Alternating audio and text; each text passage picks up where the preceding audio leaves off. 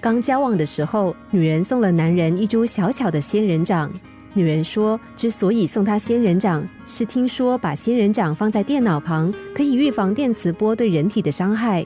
她说，知道男人很忙，没有时间照顾植物，送他好养的仙人掌，只希望男人看到仙人掌的时候，就能够想到他。男人被女人的细心打动了，和她展开交往。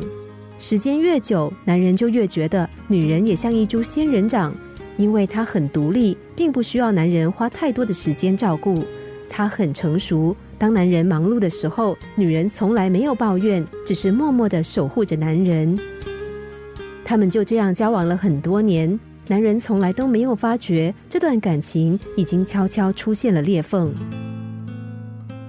直到有一天，女人说：“我们分开吧。”你需要的是工作，你并不需要我。男人觉得女人不可理喻，简直是莫名其妙。也就在那天，男人突然想起多年前女孩送他的仙人掌。男人早已遗忘他许久。当他清理掉桌上成堆的文件，找出那个小小的盆栽，却赫然发现那株仙人掌早就已经枯萎了，变得又干又硬，显然已经死了一段时间。刹那间，男人突然产生了一个领悟：无论生命力再怎么坚强的仙人掌，也是需要浇水的。世界上没有一个人有义务包容我们，也没有一个人有义务爱我们，其中当然包括我们的朋友、情人、配偶，甚至是父母。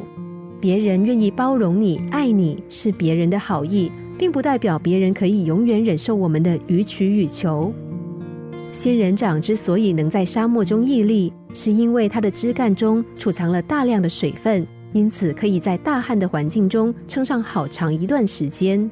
但撑得久，并不代表它就不需要水分。当缺水时间过长，储存的水分都用尽的时候，它也一样会枯萎。人与人之间的爱，不也是一样的吗？没有人可以永远毫无条件的给予，而完全不求回报。